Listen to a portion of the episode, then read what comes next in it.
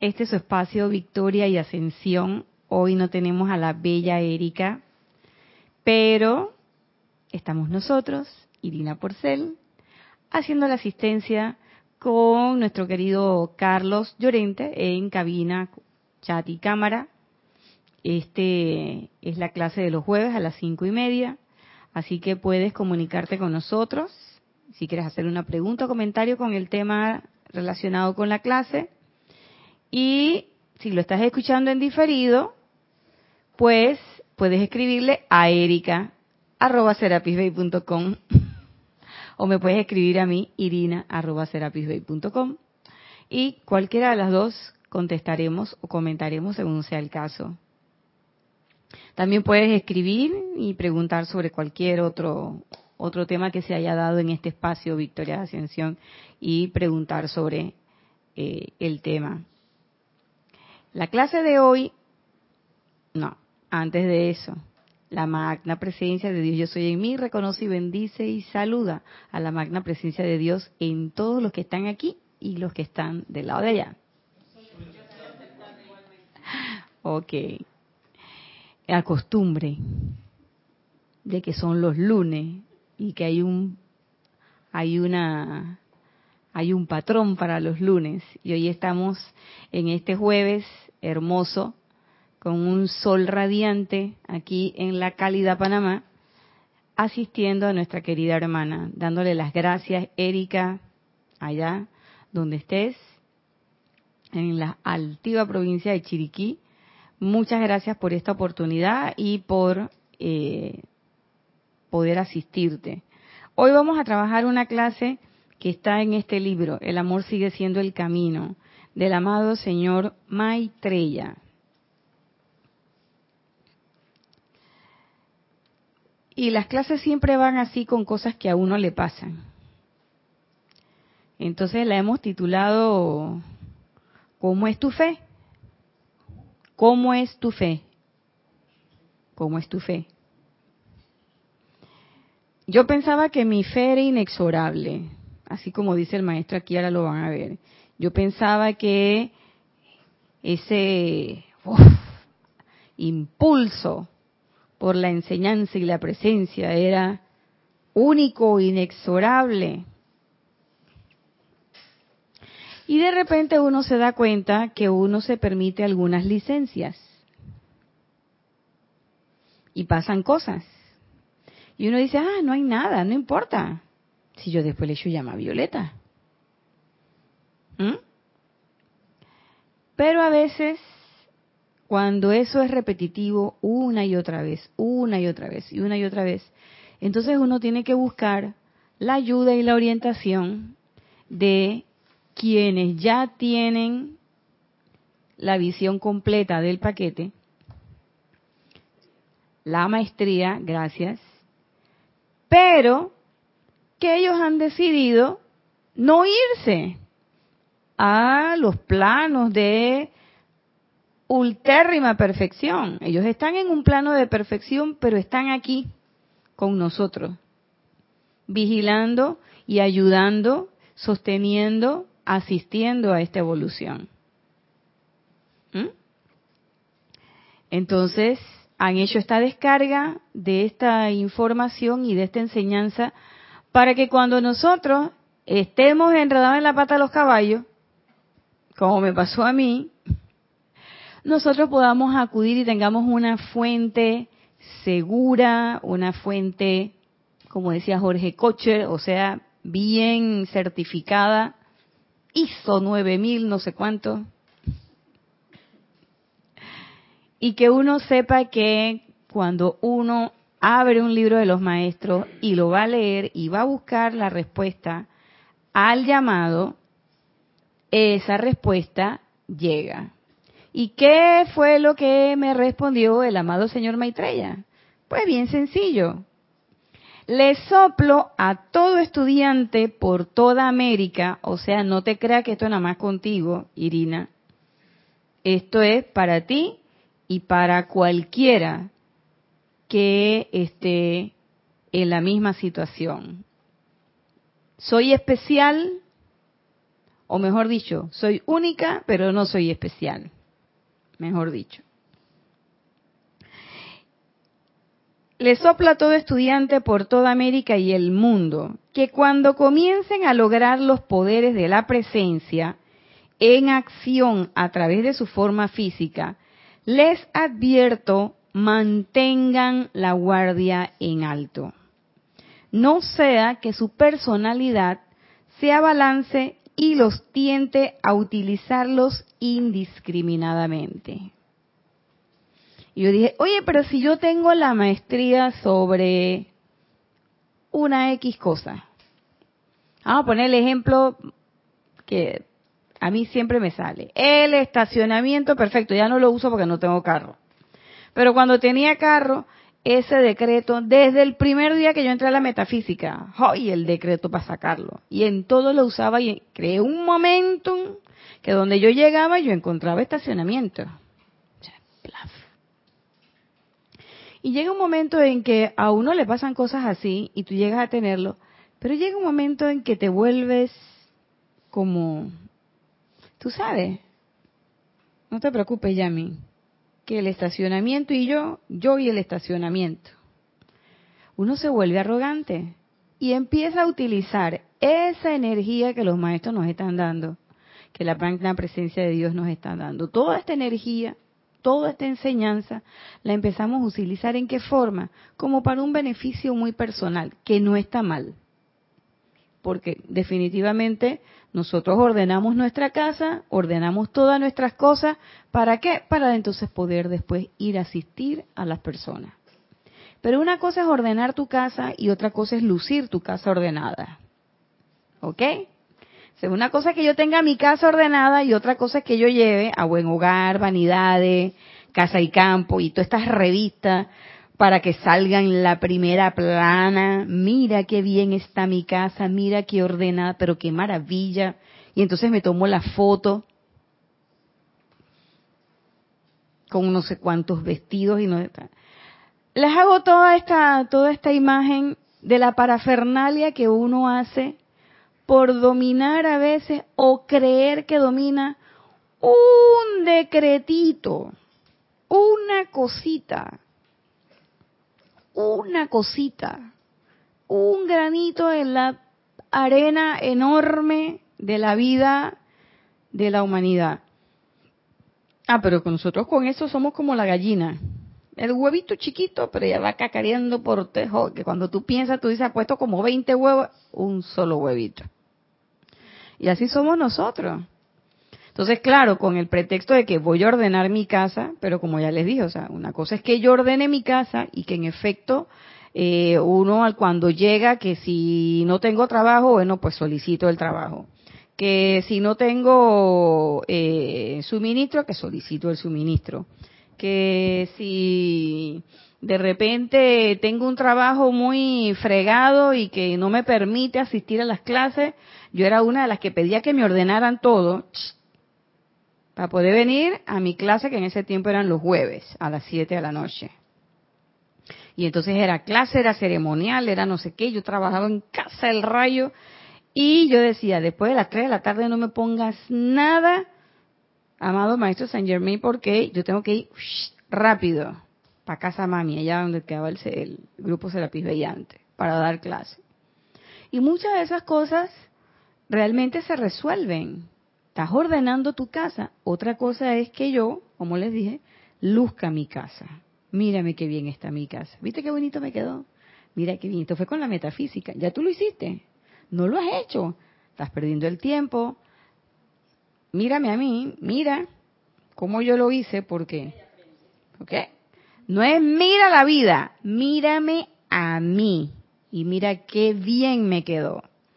Entonces ahí es donde yo entiendo que dice hay que mantener la guardia en alto, no sea que la personalidad se abalance y los quiera utilizar indiscriminadamente. Entonces sigue diciendo el maestro, no es que los poderes de la presencia sean limitados de alguna manera, para nada, los poderes de la presencia son infinitos, más infinitos de lo que infinito puede ser, porque somos 10 mil millones de almas evolucionando en este momento, cada una es una individualización de la presencia y cada uno tiene una particularidad que brindarle a este sistema de mundos para que este plan divino del planeta Tierra se cumpla. ¿Qué será lo que tienen que hacer los demás? Yo no tengo ni la menor idea. Todavía estoy averiguando qué es lo que tengo yo que hacer aquí y cuál es realmente es mi papel. Pero yo digo, ¿será que nada más tiene capacidad para 10 mil millones? No, tiene capacidad para mucho más, pero me imagino como que eso es lo que aguanta el planeta en este momento. Recuerden que nosotros venimos de una historia donde antes era un poquito de población y la población ha ido aumentando, aumentando, porque cada vez hay mayor oportunidad para que más almas vengan, encarnen y resuelvan lo que tengan que resolver para que el planeta ascienda. Entonces, los poderes de la presencia, yo eso, concepto de infinito, a mí eso no me cabe en la cabeza. Es un concepto de que es muy grande, es muchas cosas, pero yo no sé qué tan infinito es ese infinito porque yo soy así, estoy aquí y soy un soy un ser humano más y yo el concepto que tengo es el concepto teórico. Pero así, así como que yo sepa que qué tan infinito es el poder y la cuestión de la presencia, pues no. Es un concepto realmente mental. Para mí infinito puede ser, no sé, así que hasta el Atlántico. Pero por ejemplo para Carlos, que ya cruzó el Atlántico y que ya llegó hasta Madrid, y más allá de el infinito ya se mueve como para la tundra siberiana. Entonces yo imagino que para una persona que vive en la tundra siberiana, meterse ahí y ver todo blanco, blanco para arriba, blanco para abajo, blanco para el lado derecho, para el izquierdo, ese es el infinito. Pero bueno, entonces dice, no es que sean limitados de alguna manera, sino que la aplicación que ustedes hagan de ellos en la actualidad y en las actuales condiciones del mundo requiere un gran discernimiento. Arreglé mi casa y qué te tengo yo que ir a decir que ven para que veas que, bien. Ya no tengo ningún problema, ya todo me, me resultó, ya todo se me resolvió. A mí no hay quien me eche cuento en esto de la cabina, no hay quien me eche cuento en esto del fuego sagrado, porque es que yo, o en, en diferentes aspectos. Entonces, una cosa es lo que uno logra como parte de la expertise que uno desarrolla en este plano con muchas cosas. Por supuesto, si alguien se sienta, si alguien viene conmigo y nos ponemos a hablar de cosas que tienen que ver con el ejercicio de mi profesión, seguro que yo le voy a, como decimos nosotros aquí en Panamá, le voy a caer encima. Porque, oye, es lo menos, es mi profesión, es lo menos que puedo hacer. Si yo me siento con Carlos a hablar de, qué sé yo, de cuerdas y, por supuesto que tú le das a Carlos una guitarra, la toca. Si le das una cítara, la toca. Si le das un arpa, lo toca. Y si tú le das una lata con un cordón, él también te la toca y te saca la nota. Y entonces uno dice, ay, pero ¿por qué él le sale así? No es que yo no pueda, pero a él le sale con mayor fluidez. ¿Por qué? Porque es su expertise. Es su expertise. Así de sencillo. Habrá quien su expertise sea cantar y viene aquí y canta. A mí me pasó una vez con cierto hermano, también de por allá de las Europas, y estábamos en un ceremonial allá arriba cuando el templo estaba y el hombre empieza a cantar y yo dije, ¿y este quién es que canta tan bien? Y está al lado mío, ¿qué pasó, loco? Era Carlos. y entonces yo decía, digo, pero y entonces Nadia, Claro, yo no tengo, yo no tengo la, oh, la cosa de la voz, pero después con Jorge aprendí y Jorge me decía, si tú no tienes que cantar maravillosamente bien, tú lo que tienes que cantar es afinado. En tu tono, cualquiera que sea, pero afinado. Y yo dije, ah, que no se te salgan los gallos del gallinero. De eso, con que tú hagas eso, suficiente. No te pedimos que tú seas ni María Cala, ni Montserrat Caballé, pero oye, canta afinado. Y por supuesto, si sabes que tú no tienes el portento de voz, no te pongas ahora a tirar los gritos porque ahí pasan cosas. Entonces son expertices que uno logra, pero manejando la energía y aplicando la enseñanza, uno también logra tener un nivel de expertise. Y por eso es que los maestros nos invitan a hacer los decretos, a hacer la aplicación, a hacer la meditación y todo lo demás, para que uno vaya creando su propio momentum. Y que en los momentos en que se requiere, haya una necesidad, uno hace un llamado, ¡plap! Y viene la respuesta. Pero eso no es para que cuando ese momento llegue y esa respuesta llegue, yo le diga a Yaridi que viste, ¿te diste cuenta? Mira la cosa, para que tú veas. Es más, quédate ahí que te voy a hacer tres decretos y tú vas a ver cómo la cosa se va a resolver. No es para eso, hay que usar el discernimiento. ¿Por qué yo estoy haciendo eso? ¿Mm? ¿Por qué yo estoy haciendo eso? ¿Por qué yo tengo que decirle a otra persona, pero mira cómo lo estoy haciendo o tal o esto? No tiene sentido. Es más, es infantil. es como cuando uno está en kinder. Mi papá es mejor que el tuyo. O uno dice que yo tengo un hermano y mi hermano es bien grande. Y el otro dice, pero mi hermano es más grande. Y están los hermanos mayores y que ¿qué le pasa a estos peladitos? Peleando tontería. O sea, así estamos nosotros cuando nos ponemos en esa. Y por eso es que dice el maestro, no vaya a ser que la personalidad te esté diciendo, oye, pero demuestra, tírate, para que vean que tú puedes, que no sé qué. Y entonces ahí uno, por supuesto, cero discernimiento. Entonces yo decía, pero bueno, Esa es la personalidad. Y cuando pasan esas cosas, hay veces, sucede, que de repente un decreto que tú creías que lo tenías bien amarrado o un momentum de algo que tú creías que lo tenías ya logrado y empiezan a pasarte cosas. Y tú dices, pero si eso yo lo había superado. Sí, lo había superado, pero te pusiste a jugar. Te pusiste a jugar y dejaste que la personalidad entrara hiciera lo suyo, no pusiste atención porque ya eso tú lo habías superado. ¿Mm? Y entonces comienzan a pasarte cosas y uno dice, oye, pero ¿y entonces qué pasó? ¿Qué pasó, amada magna presencia? Y si la presencia pudiera ser irreverente y meter su mano así, ¡pah! nos caería el cocotazo. ¿Qué parte de cállate la boca y pon atención, tú no entendiste. Pero ¿qué hacen los maestros? Y la magna presencia dice, bueno, esperaremos a que otra vez comience, caiga en la cuenta y comience otra vez, siga practicando y se dé cuenta de que esa no es la ruta, ese no es el camino, que el camino está para allá y ella está cogiendo para acá. Y eso me recuerda como cuando yo estaba aprendiendo a montar bicicleta.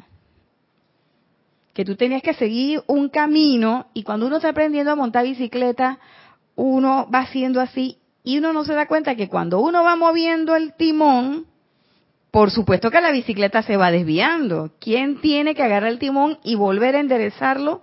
El que está conduciendo la bicicleta, pero uno le echa la culpa al equipo, esta bicicleta que no sirve, entonces uno también le echa la culpa a la personalidad. Conchole, esta personalidad que no me acompaña, que no sé. Si yo tuviera la personalidad de Yami, otra cosa fuera, pero me tocó esta. Y eso no es así. Entonces uno empieza como a pensar, oye, ¿qué pasó aquí? Si yo tenía ya este punto ganado, ¿a dónde me lleva? ¿A dónde me vas a llevar, maestro? Y él dice, Traten de sentir la fuerza que les hará posible que nunca flaqueen. Sientan el pleno poder de su presencia para gobernarlos a ustedes y a su mundo y producir su perfección para descargar desde la casa del tesoro de su presencia todo lo que puedan requerir. Pero fíjense que él no dice piensen, él dice sientan. Ahí es donde está él, el cuide el asunto. Porque cuando uno siente que yo necesito que la gente me vea, que yo necesito que la gente sepa que ese yo necesito que la gente sepa es de la personalidad. Si yo estuviera realmente sintiendo el poder de la presencia, la personalidad solita se aquieta. Pero hay veces en que nosotros creemos que estamos sintiendo la presencia y lo que estamos es sintiendo una personalidad juguetona que no está disciplinada y que por supuesto está haciendo de las suyas. Que nunca flaqueen. ¿Por qué? Porque cuando las cosas no empiezan a darse como nosotros estamos acostumbrados a que se den, o empiezan a complicarse, uno empieza a trastornarse.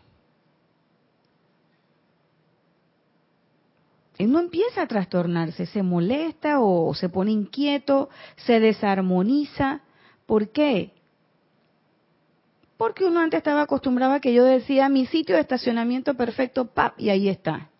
Y ahora resulta ser que di cuatro vueltas al estacionamiento y no encontré. ¿Y qué pasó? Y entonces ando con una persona al lado que me dice que, y tú no eras la que siempre encontrabas tu sitio de estacionamiento perfecto. Entonces ya uno, tú sabes, ¿no? Quedas en evidencia. ¿Ves? Es que no, yo soy la paz, yo soy el amor, y de repente un día ¡ah! te mostrociaste. Oye, y tú no eras de que la paz de la, ¿qué parte de yo soy tú no entendiste? Tú no eres que la presencia yo soy, tú no eres de que. Entonces uno queda como que, ¿qué pasó aquí? Entonces uno tiende a flaquear a sentir culpa, autorrecriminación, uno empieza también a lanzar la cosa a lo externo y hasta uno empieza a darse uno mismo, a golpearse uno mismo. Es que la personalidad, es que no sé qué, es que esto es lo... Y entonces cuando uno se pone a analizar, como ahora que estamos analizando, y uno dice, bueno, ¿quién es la personalidad? La personalidad soy yo, aquí estoy. Porque yo soy estos cuatro vehículos. Pero ¿quién soy yo también? La presencia yo soy. Y la presencia yo soy, ¿qué hace? Se mete en los cuatro vehículos y hace su trabajo. Pero ¿qué es lo que pasa? Que nosotros venimos y decimos, no, espérate, presencia, que tú no sabes de eso. Esto es, esto es otra cosa. Cuando venga la perfección te avisamos. Como todavía no está la perfección, espérate, espérate, ahorita, ahorita yo te digo. ¿Mm? Entonces clamamos, ay, que la provisión divina. Pero la provisión divina no llega cuando yo quiero, entonces yo agarro el teléfono y entonces llamo a mi primo Juan, a mi hermana, a mi mamá, a mi papá, cualquiera, qué sé yo, al que sea, para que me preste, porque es que no me está llegando la provisión. O lo que es más terrible aún, digo yo, me desespero, flaqueo y me pongo a llorar. O te deja tu novio o tu esposo. Y entonces, ¿qué hace uno? En vez de tranquilizarse y decir, bueno, magna presencia yo soy, asume el mando, produce tu perfección y mantén tu dominio y Aquí las cosas van a ser como tienen que ser. Hombre, yo te doy mi amor y mi perdón y te pido perdón si algo he hecho. ¿Y qué hace uno? Uno se pone a llorar. Ay, me dejo, no puede ser y no me quiere. Y me bloqueó del Facebook, me bloqueó del WhatsApp, me sacó del Instagram, ya no me tuitea y también, no, no, porque ahora todo es así, ¿no? Antes era nada más que se perdía, ahora es que te bloquean del Facebook, del de no sé qué. Yo, oigo, yo oigo a los pelados hablando, ¿no? Yo, yo Cuando yo veo que mi hijo también que, y le dice a mi hijo, oye, ¿y tú viste que fulanita te bloqueó del celular? Y yo dije, sí. Yo no sabía cómo era eso. Digo, ven acá, este, le dije a mi hijo, ven acá. ¿Cómo es eso del bloqueo del celular? Enséñame. No, mamá, que uno entra aquí, no sé qué. Yo dije, ah, ¿y eso para qué sirve? No, para que cuando tú no quieres ver a alguien, digo, pero no contestes el teléfono, pues. Y dice, no, pero es que uno tiene la tentación de ir y ver. Digo, ah, ya. O sea, tú no combates la tentación con, hey, disciplínate, no voy a, ver más, no voy a ver qué es lo que está escribiendo el fulano, sino que lo bloqueo. Entonces uno, en vez de buscar una solución y decir, bueno, ¿qué haría? ¿Qué haría un maestro ascendido en esta situación? No se preocuparía para nada. ¿Por qué? Porque yo no soy media naranja de nadie, yo soy la naranja completa. Yo no necesito que nadie me venga completa, yo solita hago mi jugo. Y si hay alguien por ahí que venga y pruebe, si le gusta se queda y si no, bueno, por ahí vendrá otro. Y si no viene, no importa, más jugo durante todo el viaje que me toca. Pero nosotros nos han metido en la programación de que siempre hay que estar con alguien. Dime, Yami. ¿Sí? Ajá. Dios te bendice, Irina. Ajá, Dios te bendice. Exactamente, escuchaba una entrevista, creo que el lunes, o sea, de esta situación que se está dando, en eh, violencia intrafamiliar, esta situación actualmente, pues. Y el especialista decía, es exactamente, decía lo mismo, que estamos, ese concepto, tenemos un chip aquí de esas cosas, y ese de, de eras de atrás, él mencionó eras de atrás. ¿Quién sabe de cuándo? De que si no estamos solos, que si buscamos y que no sé qué, eh, tenemos que tener a alguien. Y de repente si no encontramos esa pareja, buscamos otro, o sea, no hacemos un estudio interno. Exactamente. Y no es que yo estoy diciendo que tener pareja está malo, yo no estoy diciendo eso. Y para los que la tienen, como decía mi abuelita, al que Dios se lo dio, San Pedro se lo bendiga. Eso está muy bien. Pero a lo que nosotros nos han metido en la cabeza, el chip, Yami, como tú lo dices, es que no, no te puedes quedar sola. Entonces la gente dice, oye, Irina, ¿hasta cuándo? ¿Hasta cuándo qué? No, porque me, eso no es bueno. Y entonces viene la, el, la, el, la otra programación, que es así hasta que los miro así. Y me dicen, es que a tu edad, digo, perdón. Porque me dicen que, pero es que a tu edad eso no es bueno. Yo, a mi edad y que tiene mi edad, perdóname. Yo no, o sea, perdón, ¿de, de, qué me hablas? No, es que eso no es bueno, ya tu edad. Tú necesitas alguien, tercer chip, tercera programación. Tú necesitas alguien con quien envejecer. Pero ya me va a dar, ya me voy monstruoseando. Entonces ahí tengo que decir, magna presencia, ella asume el mando porque estoy, quítame el zapato de aquí, es más, dame la zapatilla, porque este zapato de tacón, eh, ya yo sé para dónde va. Claro, un poquito de, en, broma y en serio. Entonces, cuando pasan esas cosas, y les he puesto dos ejemplos de lo que generalmente o lo que más la gente solicita y que también yo solicité en el momento, en los primeros momentos de la metafísica, era, oye, yo quiero la cuestión de la liberación económica porque a nadie le gusta estar pendiente de los 15 y los 30.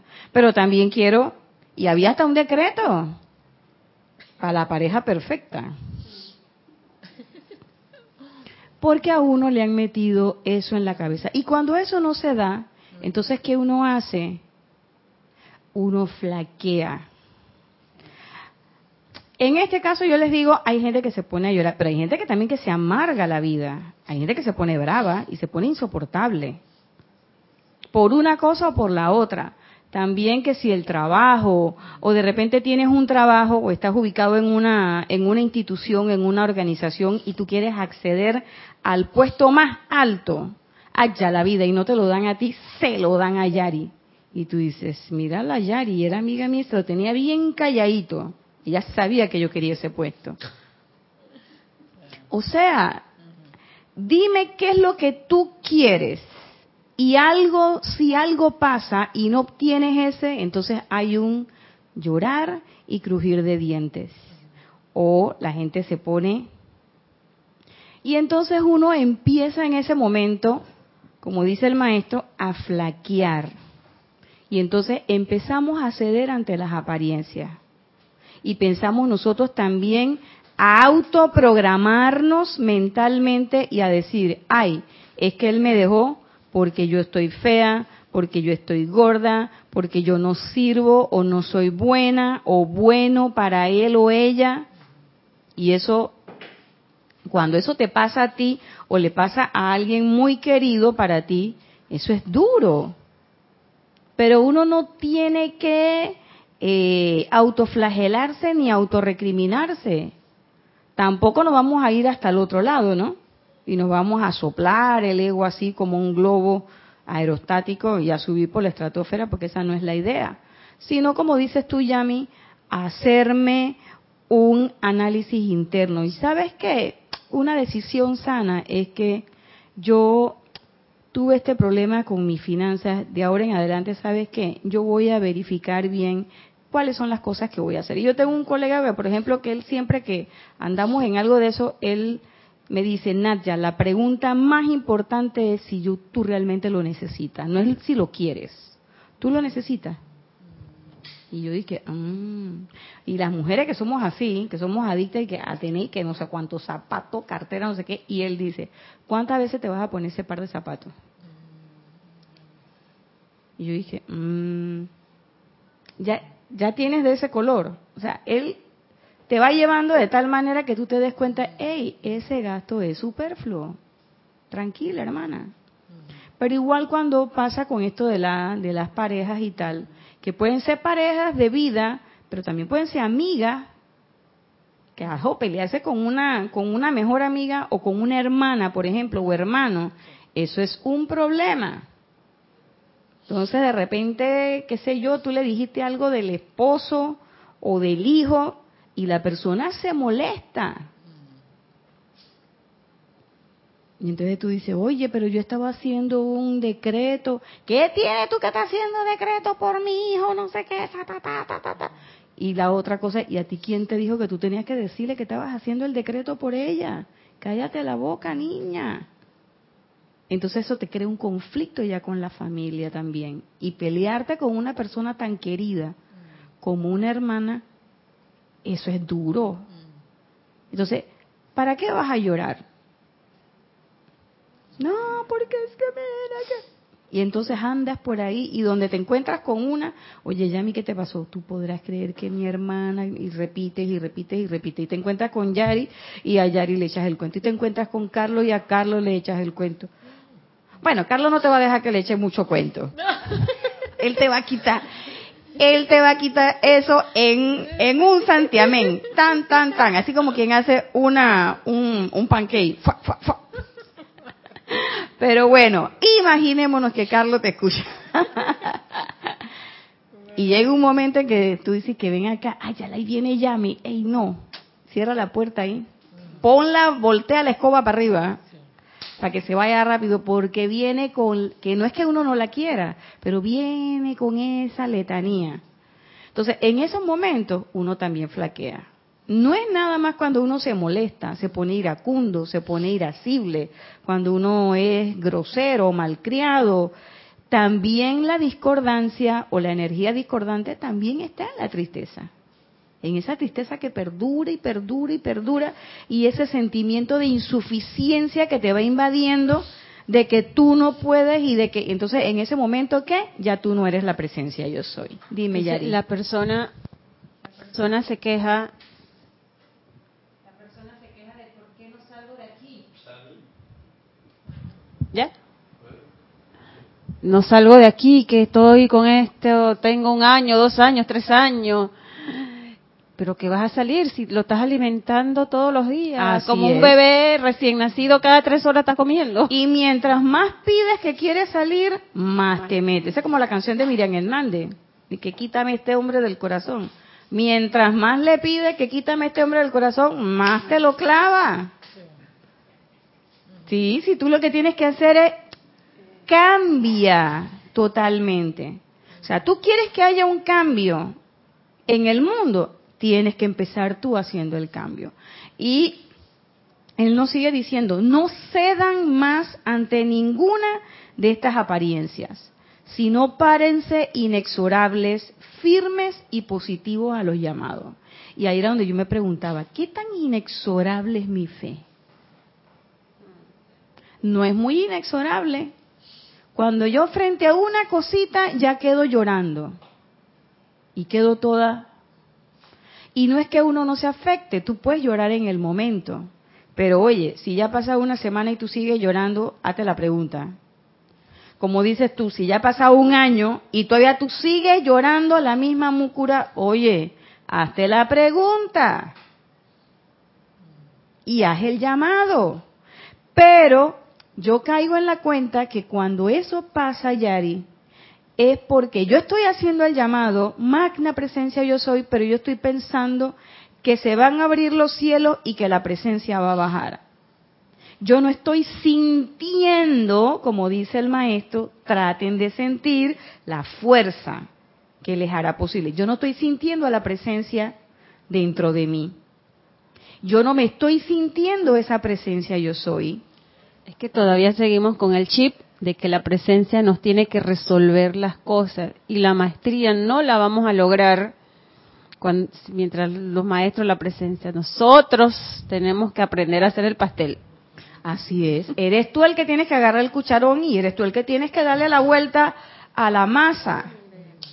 Pero entonces, cuando eso pasa, nosotros, ahí nosotros no sentimos que somos esa presencia.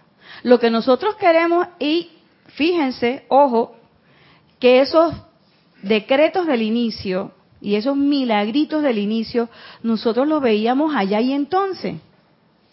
Porque era como una, era como un ente de alguna forma que venía de alguna parte de la conciencia universal y venía y nos resolvía las cosas. El asunto ahora, en este momento, a estas alturas del partido y con este nivel de conciencia, es que tú eres esa presencia yo soy y que tú vas a hacer el cambio. Entonces tú sí haces el llamado, porque el llamado en voz alta es como un recorderi de, oye, hasta aquí, pela el ojo, vamos a ponernos la atención. Y tú dices, ¿sabes qué? Es verdad, yo lo que tengo que hacer, sacudirme esta cosa. Y te sacudes todo eso. Y yo miraba en estos días, cuando estaba eh, pensando la cuestión de la clase, me tocó bañar el perro, mis caninos, los dos. Y ellos son una cosita así de este tamañito, son unos chihuahuitas, a parejita. Pero el perrito, el machito, él es terrible. Entonces los bañé y lo estaba secando y él como que espérate. Y entonces los perros, ¿qué hacen? Los perros vienen y se sacuden. Pa, se sacuden y se sacuden y se sacuden. Y después que se sacuden, ellos miran y tú los ves que ellos andan felices. Y yo decía, mira, aquí que así es que yo me tengo que sacudir toda esa vaina. Y tira eso allá. Él no se da cuenta ni a quién mojó, ni le importa si te mojó, si mojó el sofá, si mojó esto. A él no le importa. Él se sacudió esa agua porque él tenía que quitarse esa agua de encima, porque uno lo va secando y que con toalla. Y el perro, yo imagino que el perro está diciendo, que mm, mm, esta humana que no sabe cómo es que se seca un perro. Yo me imagino que ellos piensan, ¿no? Y después que tú los secas con la toalla y tú dices que, ya estás listo, papi, él te mira y hace que, y se sacude todo, entonces ahí ya ahora sí quedó seco. Y entonces se va por ahí. Porque él está todavía sintiendo que tiene algo que no le corresponde a su cuerpo. Se lo tienen que sacar. Claro, y nosotros somos como casi masoquistas sabemos que hay algo que no es de nuestro cuerpo. Esos pensamientos, esos sentimientos, toda esa cosa de lo que estábamos hablando hace un momento. Y no lo queremos sacudir. ¿Qué es lo que nosotros queremos cuando decimos que magna presencia yo soy? Que venga la magna presencia por allá y entonces, y ella te agarre con la toalla y te seque. Eso es lo que nosotros queremos. Que ella venga y nos resuelva las cosas. Y aquí lo que el maestro te está diciendo, si ustedes sienten el poder en ustedes, ustedes no van a ceder. ¿Y por qué cedemos? Porque todavía, por lo menos digo yo, en mi caso, ¿por qué a veces cedo? Porque olvido que esa presencia yo soy, yo soy, o sea, ¿qué parte de yo soy no se entendió? Porque no es presencia yo soy, tú eres. No es la presencia tú eres, o no es la presencia seré, es la presencia yo soy en este momento. Y si yo soy invocando la perfección, entonces yo tengo que dejar que esa perfección se manifieste si de verdad yo quiero sacudirme esa aflicción o esas cosas, esa, esas cosas que me hacen flaquear. Prepárense sin vacilar hasta que venga la descarga, porque esa es la otra. Yo pedí y todavía no baja la java. Y uno mira como 40 veces dentro de la bolsa para ver si de verdad llegó. O como la novia que está esperando, la novia así recién estrenada, cuando tienes tus primeros novios. A mí me pasaba, a mí me pasó una vez. Ay, lloré amargamente, tenía como 15 años. Dice que te voy a llamar. Oye, yo estaba así, ¿ves? Frente al teléfono. Y mi hermana me decía, mi hermana, y que, ella era más ducha en las cosas del amor y no sé qué. Yo tenía 15 años. Mi hermana dice, oye, deja estar mirando el teléfono, que eso no va a hacer que el tipo te llame más rápido. Yo dije, yo ahora me río, pero aquella vez, para mí eso fue un sufrimiento.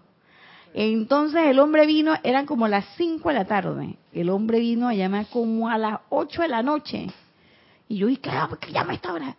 Y después él me explicó que no, que era que su hermano que también tenía una novia y en ese tiempo no había chat, no había internet, no había celular ni WhatsApp para decirte que te WhatsAppeo ni nada de eso, sino que era teléfono y en mi época era teléfono de ruedita, que clink, clink, clink.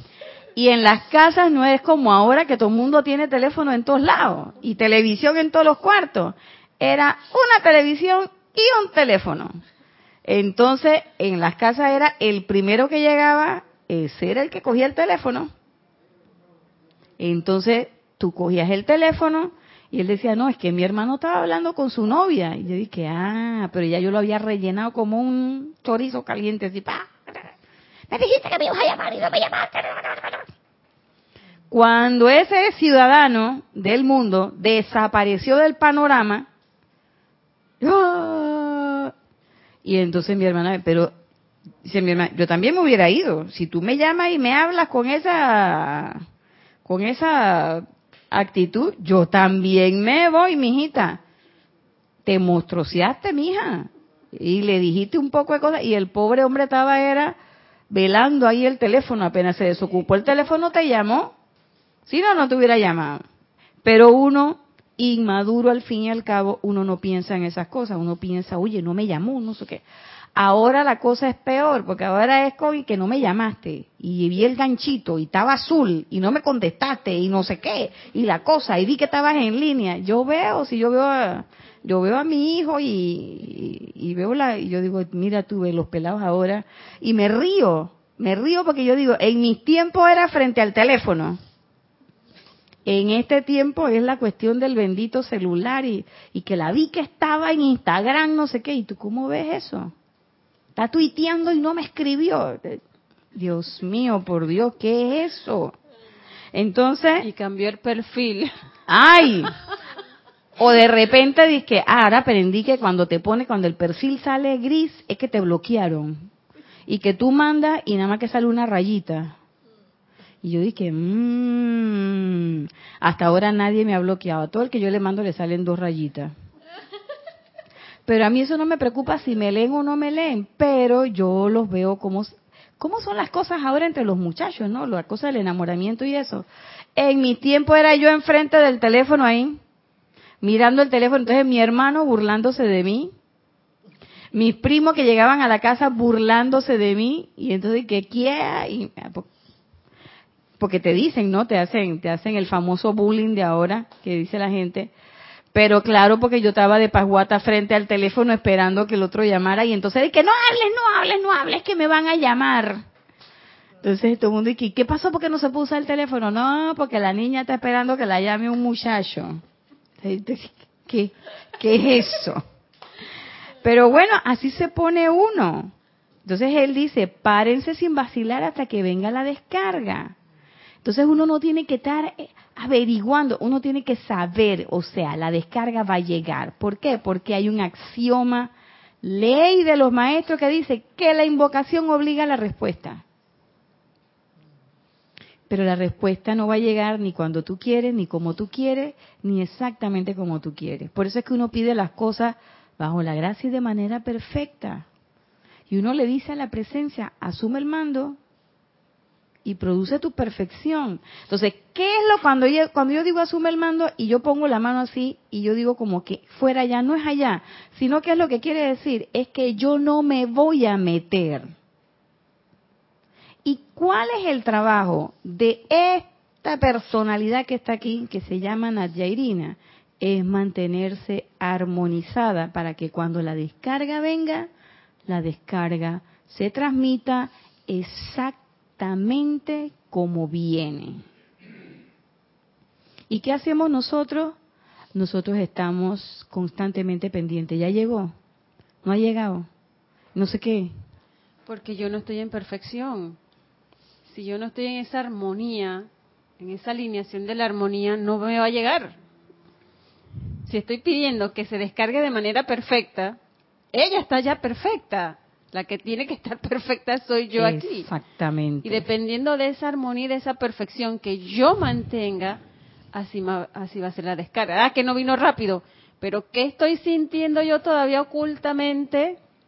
Que yo no me he dado cuenta que por qué no se ha descargado. No se ha descargado no porque la presencia no me la quiera dar, porque yo todavía tengo algo por ahí en un sentimiento, hey, no le puedo descargar esto si ella tiene algo por ahí todavía. Y gracias que mencionas eso, Yari, el sentimiento. Y hay un decreto que es de opulencia. Ahora que hemos estado en estos, en estos, en este último mes energizando esos decretos, hay un decreto que es de opulencia y lo que dice no es que dame toda la plata que no se quiere dice saca de mí el sentimiento que está obstaculizando la vertida.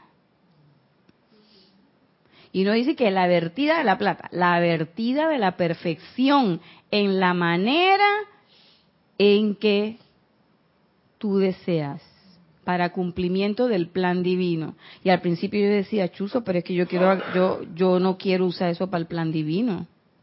Yo quiero usar eso para ahora que vienen carnavales y me voy, oa, oa, oa, oa, fiesta, fiesta, fiesta. Entonces, ¿ahí hay perfección o no hay perfección? Entonces, uno tiene también que ver el motivo de ese llamado. ¿Ese motivo viene de tu corazón realmente o ese motivo viene cargado, teñido con todas esas parafernalias y marrumancias de la personalidad? Entonces, por ejemplo, en mi caso, si, si ese fuera el caso, que todavía no lo es, yo pido un carro. Yo quiero un carro, cuatro ruedas, timón, motor y que ande que me lleve y me traiga. Listo. ¿Ya? Y durante unos cuantos, y durante como dos años lo tuve. Pero no era mío. Pero yo lo usaba. ¿Qué no pedí? Que fuera mío. ¿Se dan cuenta? Pero además, la otra cara. Yo quiero un carro, quiero así, así, así. ¿Por qué yo pediría un Lamborghini, un Ferrari rosa o un Porsche amarillo como el de cierto personaje aquí en Panamá. ¿Para qué yo quiero un carro así? ¿En dónde lo vas a manejar? Ah, eh, gracias. ¿Dónde lo voy a manejar? Amarillo. ¿Dónde me voy a ocultar? Todo el mundo me va a bajar la mano porque aquí en Panamá los taxis son amarillos. Sea de... es que, es que las, avenidas de nosotros no son para esos automóviles tampoco. ¿Tú te imaginas cómo está todo lleno de huecos con esto de la construcción del metro? Y una y el arreglo de un Lamborghini, ustedes se imaginan Entonces la pregunta, ¿y tú tienes? El seguro. ¿Tú tienes para pagar la gasolina de ese carro? ¿Tú tienes para pagar los arreglos de ese carro? ¿Tú tienes para pagar el seguro? Y si y tú dices qué? Y entonces tú vas a vivir, tú vas a vivir para pagar ese ese vehículo. Entonces estás viviendo una vida que no es tuya. Y no vas a manejar con armonía porque piensa que donde vienes el, el todavía que me van a chocar, que me van a chocar, que bueno, que, ahora son blancos que antes tenían otro nombre o todo eso piratas que le dicen aquí en Panamá y que vienen como con ese desorden y mi carro, oye, te vas a enfermar. Entonces se dan cuenta, entonces a veces uno pide cosas y la pregunta es, ¿yo realmente estoy pidiendo en base a una necesidad de quién? ¿Una necesidad sentida del momento o una necesidad de la personalidad? Dime, Yami. Sí, sí, no, agregando al, para el vecindario. Hay personas que se compran las cosas para que el vecino lo vea. Ah, también. Ay, espérate, que es que le voy a cerrar la boca a aquel. O, mira, una cosa que, que, que yo no había percatado y en estos días que estábamos en un taller hablando, por ejemplo, de, adicciones y de, eh, nos decía nos decía una persona estaba contando estaba haciendo una, una exposición de vida y ahí después el psicólogo nos estaba explicando. Esta persona decía bueno es que fulano cuando cada vez que yo me peleo con él yo me voy a las tiendas yo me voy a las tiendas y eso para mí es y él decía ahí hay un problema y es una cosa que ella no podía parar, parar, no podía, y eso le gustaba, pero eso costaba, póngase usted, qué sé yo, 200, 300, 500, 600 dólares, pero ella lo pagaba. Después veía cómo lo pagaba, pero en ese momento, plap, ella pasaba, plap, plap, plap. Consume, consume, la tarjeta. Y lo pagaba. Y entonces después venía el problema. Y entonces eso incrementaba, era un círculo vicioso. Porque cuando la pareja de ella se daba cuenta, eso incrementaba las dificultades que ya ellos tenían por otras causas. Entonces era una, era una piedra más en esa, en esa balanza que la inclinaba. Y el trabajo de la terapia en ese momento era un poco acercarla a una realidad que ella no estaba viendo y que estaba teniendo una conducta compulsiva. Muchas veces nosotros tenemos esa conducta de esa manera.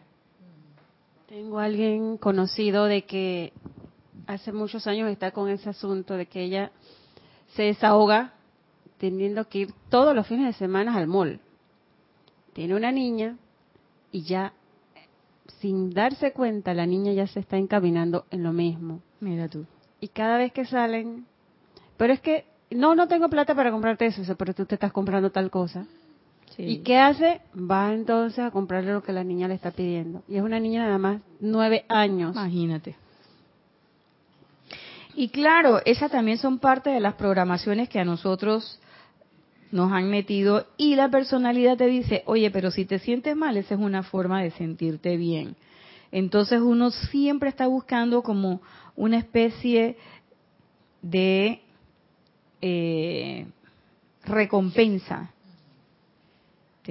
Tengo este problema, necesito una recompensa, algo que me lo quite. No hago lo que tú dices, Yami, no hago una introspección. Voy a ver qué es lo que está pasando, qué es lo que tengo, qué hay ahí que yo no estoy manejando correctamente. Sigue diciendo el Mahashohan, mi gente querida, no hay nada en el mundo que pueda retener de ti las cosas que quieres para usar en el servicio de la luz. Una vez que asumas esa postura y la mantengas, asumas, sea, no va a venir nadie. Uno tiene que asumir su postura. Tomas una decisión, asume la postura. Tomas una decisión, asume eso pero no lo asumas como que, ah, ya la vida, ya lo tuve que hacer, pues, qué remedio. No, sino asúmelo con gozo, o sea, yo lo quiero hacer. Si usted no quiere la ascensión, entonces no se matricula en eso. Y listo, no hay ningún problema. Eso no tiene nada de malo. Lo que sí es infantil es que tú quieras la ascensión, pero no quieras asumir una postura coherente con eso y que quieras seguir haciendo lo mismo que has venido haciendo todo el tiempo y que tú digas, no, hombre, yo puedo ser candidato a la ascensión, pero yo puedo seguir eh, creando discordia, eh, yo puedo seguir portándome mal, yo puedo seguir en el pachangón, yo puedo seguir haciendo lo que me dé la gana. No, no hay nada de malo en que tú sigas en la pachanga, que hagas todo lo que te da la gana y que sigas en eso. Pero lo que no va a suceder es que tú seas candidato a la ascensión y que además estés en esa faceta. Porque ahí vas a estar en el en su marca listo, pero salió todo el mundo y tú todavía estás ahí. Tú crees que ya saliste, pero tú todavía estás ahí.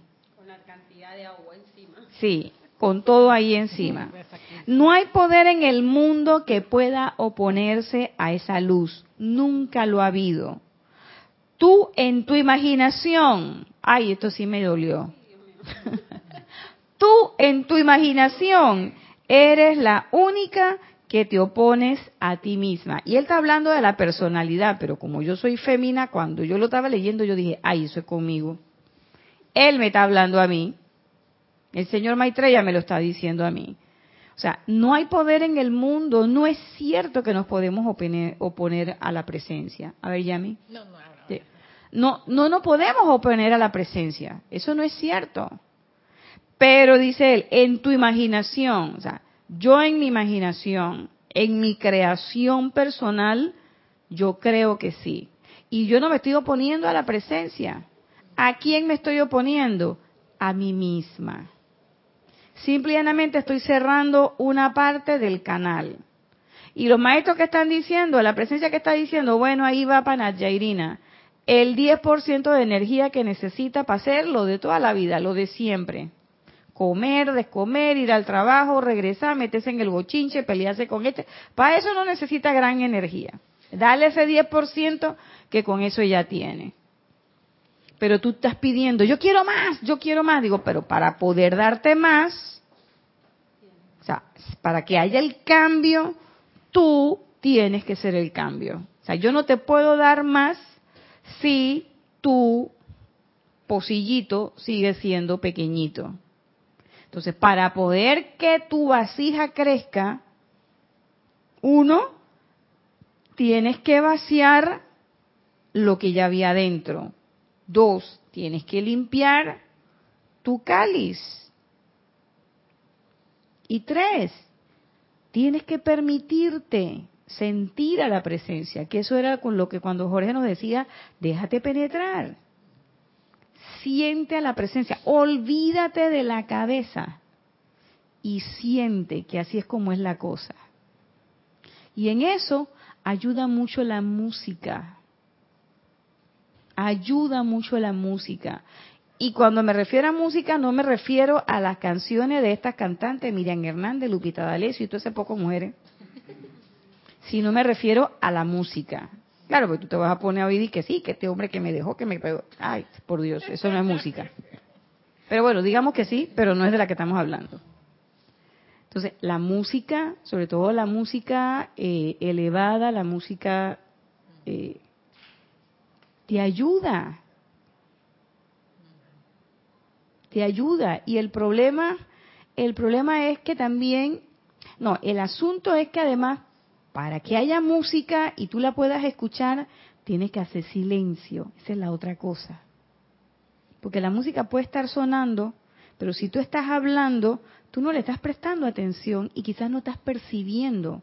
Tu cuerpo emocional no lo está percibiendo completamente pensando con la imaginación que dice el maestro. Pero cuando tú estás en silencio y la música entra en tu vida, hay cosas que tú sientes y de repente son cosas que a veces uno no puede explicar con palabras. Uno tiene que vivirlo o como dice el maestro, sentirlo. Entonces, cuando tú haces silencio, no solamente para escuchar la música, hay una oportunidad de que tú puedas escuchar ese soplo de la presencia, ese soplo del maestro que dice, pero le soplo a todo estudiante el prompt, pero tú tienes que hacer silencio. Y nosotros tenemos, los seres humanos tenemos un problema. No nos gusta el silencio. Así como no nos gusta la soledad, tenemos que estar con alguien o tenemos que estar en el medio de un grupo un poco de gente para sentirse uno acompañado. Igual, yo veo, yo conozco gente que llega a la casa y prende el televisor, el de la sala, el del cuarto, prende todas las luces, porque no quiere sentirse solo. Entonces yo dije, yo cuando cuando oí ese cuento yo me quedé dije, y en efecto me tocó vivirlo. Y él iba aprendiendo y yo iba pagando atrás.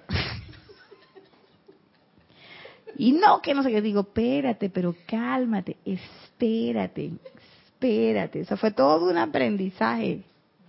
Ahora el hombre dice que no quiere que nadie le diga nada, le gusta su silencio.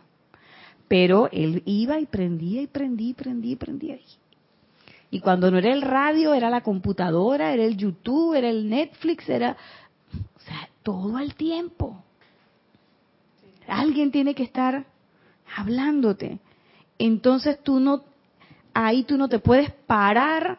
En ese momento, si tú estás haciendo todo eso, tú no vas a percibir la descarga, la descarga no va a llegar porque como tú bien dices, no estás armonizado.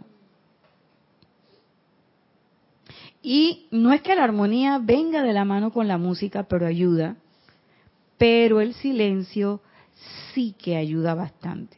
Y entonces en ese ejercicio de silencio, no solamente el resto del día, viene la meditación. Ese es el ejercicio fundamental. Yo recuerdo que al inicio yo no podía meditar sin música. Había una meditación con una música y yo tenía que... Y llegó un momento que mi instructor me dijo, córtame la música. Y yo dije, ¡Eh! sin música. ¿Y qué hago? Dice, bueno, tú con tú, resuelve. Y después ya lo pude hacer, lo pude hacer, lo pude hacer. Y cuando regresé ahora a Serapis, en esta nueva dispensación, igual me di cuenta de que sí, que ya no era con música, sino que es en silencio. Y eso tiene una función para poder hacer lo que el maestro, lo que el amado Maitreya dice, tratar de sentir la fuerza que hará posible que nunca flaqueen.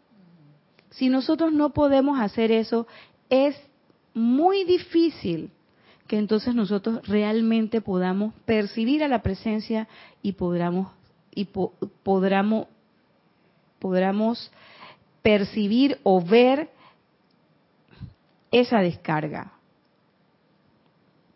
¿Por qué? Porque lo que vamos a estar viendo es la actividad de la personalidad. Entonces, es infantil, es ingenuo tener toda esta información, tener toda esta posibilidad y cerrarse la puerta única y exclusivamente porque no quiero hacer el cambio. Y bueno, ¿alguien tiene, quieren decir algo más? Hasta aquí llegó la clase desde este espacio Victoria de Ascensión, recordándoles que este domingo a la una de la tarde tenemos Serapis Movie. What the Health. Y va a ser eh, facilitado por Gonzalo y Cristian. Así que sean todos bienvenidos.